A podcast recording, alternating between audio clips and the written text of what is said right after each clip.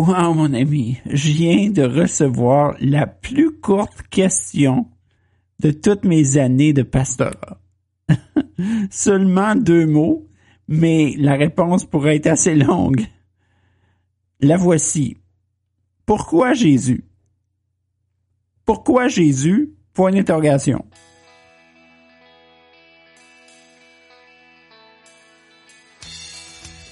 Bienvenue à Mon ami pasteur en balado diffusion.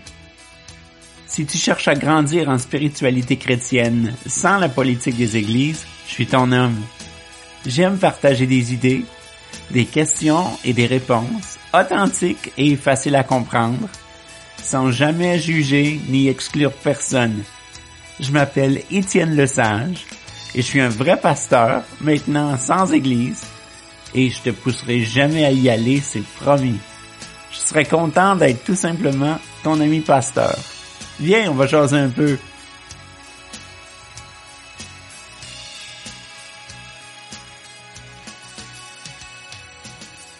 Bonjour mon ami, ça me fait plaisir de te retrouver. Ben, ça serait mieux si on pouvait se voir en personne, mais bon.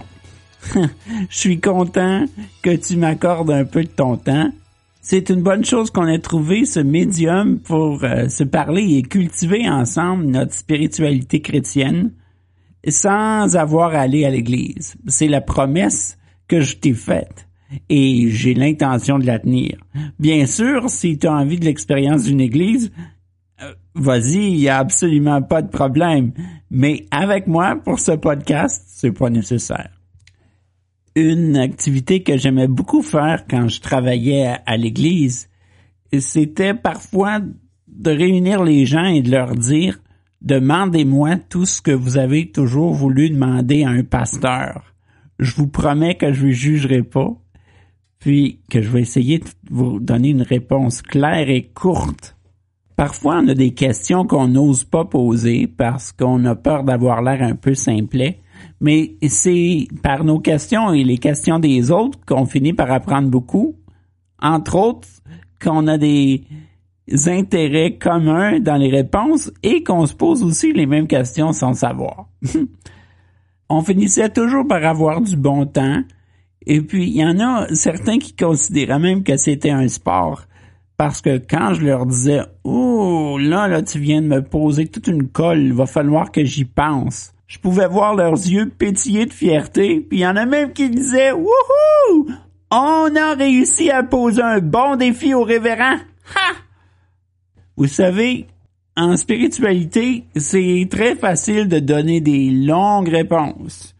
Mais quand je me donne le défi de répondre de façon brève et avec des mots qui sont accessibles, plus faciles à comprendre, Oh, c'est du sport pour moi aussi. Mais j'aime ça. Tout le monde finit par enrichir sa spiritualité, moi y compris. Alors sois pas timide et envoie-moi tes questions à toi aussi. Va sur mon site web à www.monamipasteur.com et tu vas trouver comment me contacter et t'inscrire à des communications futures je te promets que je suis pas en train de vendre quelque chose et que j'essaie pas non plus de faire grandir une église. Tout ce que je cherche, c'est de communiquer avec toi. Et qui sait, peut-être que ta question sera la source d'un nouvel épisode, ça serait amusant.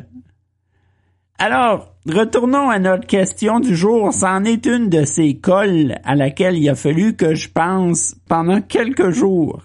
Étant donné que la question a juste deux mots, pourquoi Jésus? ben, je sais pas vraiment qui me la pose. Si c'était un collègue euh, à l'université, euh, dans le monde académique ou un collègue pasteur, ben ces gens-là s'attendraient à ce que je sois solidement préparé et que j'appuie mes idées, mes arguments avec des versets de la Bible, avec euh, des thèses qui ont été écrites par d'autres théologiens, avec ce que les sciences humaines et sociales nous ont appris. Mais si je rencontrais, par exemple, Monsieur Tremblay sur le trottoir, j'aurais pas le temps de lui dire tout ça, à moins que j'aie envie de prendre le risque qu'il baille ou qu'il parte en courant. Alors, comment est-ce que je résumerais ça d'une façon qui est quand même riche de sens? Je pense que je commencerai par poser une question à M. Tremblay. Hein, tiens, je vais te la poser à toi aussi. L'Évangile, de quoi ça parle? La plupart des gens qui passent pas leur vie au séminaire ou à l'église me diraient, ah ben, ça parle de la vie de Jésus, puis euh, de sa mort violente et atroce sur la croix. Si on s'arrête à l'histoire sordide de la croix, on peut se demander où est la bonne nouvelle là-dedans, parce que c'est ça que le mot évangile veut dire en français. Bonne nouvelle. Où est la bonne nouvelle? La croix, c'est pas une bonne nouvelle. Mais c'est ce qui arrive après. on s'arrête souvent à la croix, probablement parce que là, la mort de Jésus est trop choquante. Tu sais, torturer quelqu'un sur une croix parce qu'il parle d'amour, euh, hmm. Le cœur de la bonne nouvelle, c'est l'œuvre de salut de Dieu. En d'autres termes, Dieu veut sauver ses enfants, Dieu veut sauver les humains. Il le fait dans les histoires qu'on trouve dans la Bible, il veut le faire maintenant, puis il veut le faire dans le futur aussi. Dieu a sauvé Jésus et il veut faire la même chose pour nous. Mais sauver de quoi, on peut se demander? Dans les histoires de la Bible, on peut voir Dieu sauver, délivrer individuellement et collectivement les gens de l'esclavagisme, du désespoir, de l'injustice, de l'oppression, de la noyade, euh, des maladies, puis des esprits troublés. Et Dieu veut toujours aider aujourd'hui. Mais de toutes sortes de façons, depuis le début, les gens que Dieu veut aider trouvent toujours façon de se séparer de lui.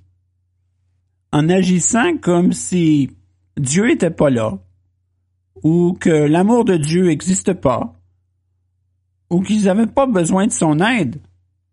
Ce genre de comportement-là, c'est ce qu'on appelle, dans notre culture spirituelle chrétienne, le péché et on sent ses effets sur tous les aspects de notre personne ou de notre société. Comme beaucoup d'auteurs dans la Bible, on sait qu'on a besoin de faire mieux. On sait qu'on a besoin de purifier tout ça. Mais on peut pas le faire tout seul. Dans les histoires bibliques, Dieu a essayé maintes et maintes fois de faire comprendre au peuple qu'il guide qu'on fait partie de quelque chose de beaucoup plus grand que nous-mêmes, que ça devrait nous renforcer, nous rassurer, puis qu'on ne devrait pas l'oublier.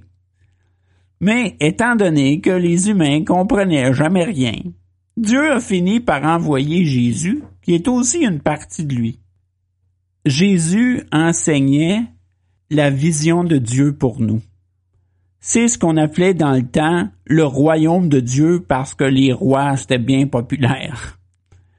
Mais aujourd'hui, on peut dire la vision ou le rêve de Dieu. Dieu voulait qu'on y participe. Jésus était un enseignant, un maître extraordinaire. Il faisait toutes sortes de miracles avec Dieu.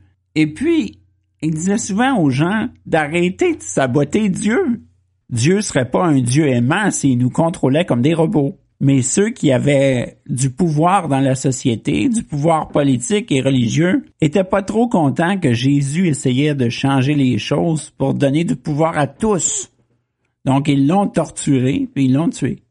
Il a reçu la sentence qu'on réservait aux terroristes. Et à travers les siècles, il y a des experts en théologie, c'est la science de la connaissance de Dieu, ou du moins de ce qu'on peut en déduire, qui s'interrogeait sur le sens de la croix, le sens de la mort de Jésus et comment la croix est un signe de salut. Et ils ont mis au point ce qu'on appelle les théologies de l'expiation. Bon, si ça vous intéresse, on pourrait en parler plus longuement. Dites-le moi, envoyez-moi un message et puis je pourrais faire un, un épisode sur l'expiation, c'est intéressant. Mais aujourd'hui, c'est important de se rappeler que la bonne nouvelle, elle est dans la résurrection de Jésus qui s'est produite après sa mort. En redonnant vie à Jésus, Dieu a dit son dernier mot. Et son dernier mot, c'est non. non à la violence, non à la haine, non à la peur, non au péché. Mais c'est aussi oui, oui à l'amour, oui à la vie. C'est ça la bonne nouvelle. Et ces derniers mots étaient bien alignés avec le projet que Dieu avait depuis toujours. La foi de Jésus qui a persisté malgré ce qui était terrifiant devant lui, a permis au dernier chapitre du plan de Dieu de démarrer.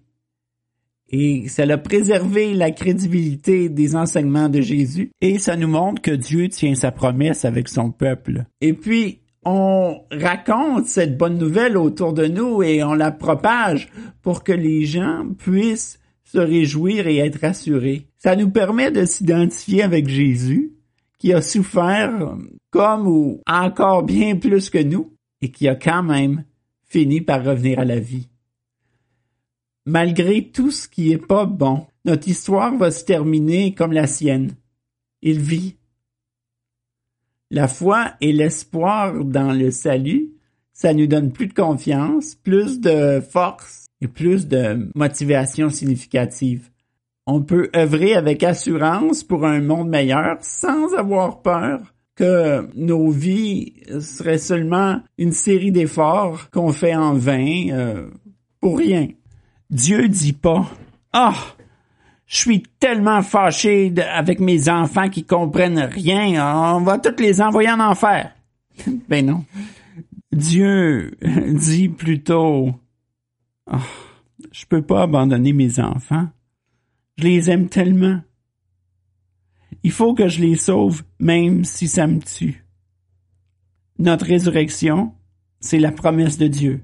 Je sais combien, puis tu sais toi aussi combien nous les humains, on n'aime pas l'anxiété de l'inconnu. Ça nous énerve de pas savoir la fin d'une des petites histoires temporaires de notre vie ou de la grande histoire au complet. Mais l'évangile du salut nous donne une carte de plus dans notre manche. On connaît la fin de ces histoires-là. Il vit, elle vit, ils vivent, elles vivent, nous vivrons aussi, même au-delà de la mort. Faut pas l'oublier, mais on a besoin de se le faire rappeler souvent parce que ça fait une différence. Je me demande quelle différence ça ferait pour toi de savoir la fin de l'histoire et de t'en rappeler souvent. La fin de l'histoire, c'est l'amour et la vie. Comment est-ce que ça changerait ta perspective et tes actions par rapport à ce qui se passe dans ta propre vie?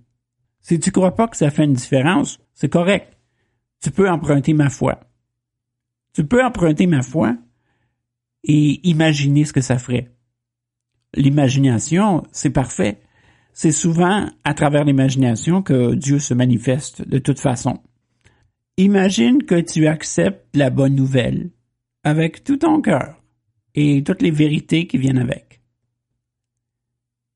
Comment est-ce que ça changerait tes actions? Qu'est-ce que tu espérerais? Comment donnerais-tu une chance à cet espoir-là de toucher ton cœur? Et comment choisirais-tu d'agir? La prochaine fois que tu seras plongé dans un espace d'anxiété et que tu te rappelles de la promesse de Dieu. Tu peux me le dire à moi en m'envoyant un message si tu veux. Mais c'est le genre de question qui fascine et passionne Dieu vraiment beaucoup. Prends un peu de temps tranquille dans le silence pour en jaser avec Dieu. Fais-le sincèrement et regarde ce qui s'allume en toi et ce qui s'ouvre autour de toi. D'ici la prochaine fois, prends bien soin de toi, mon ami, et souviens-toi que tu es béni.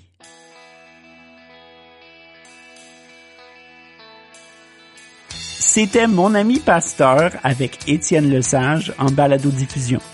Si tu as aimé ce que tu as entendu, donne-nous une bonne note ou une évaluation sur ton appli préféré et abonne-toi pour ne pas manquer aucun épisode après leur publication.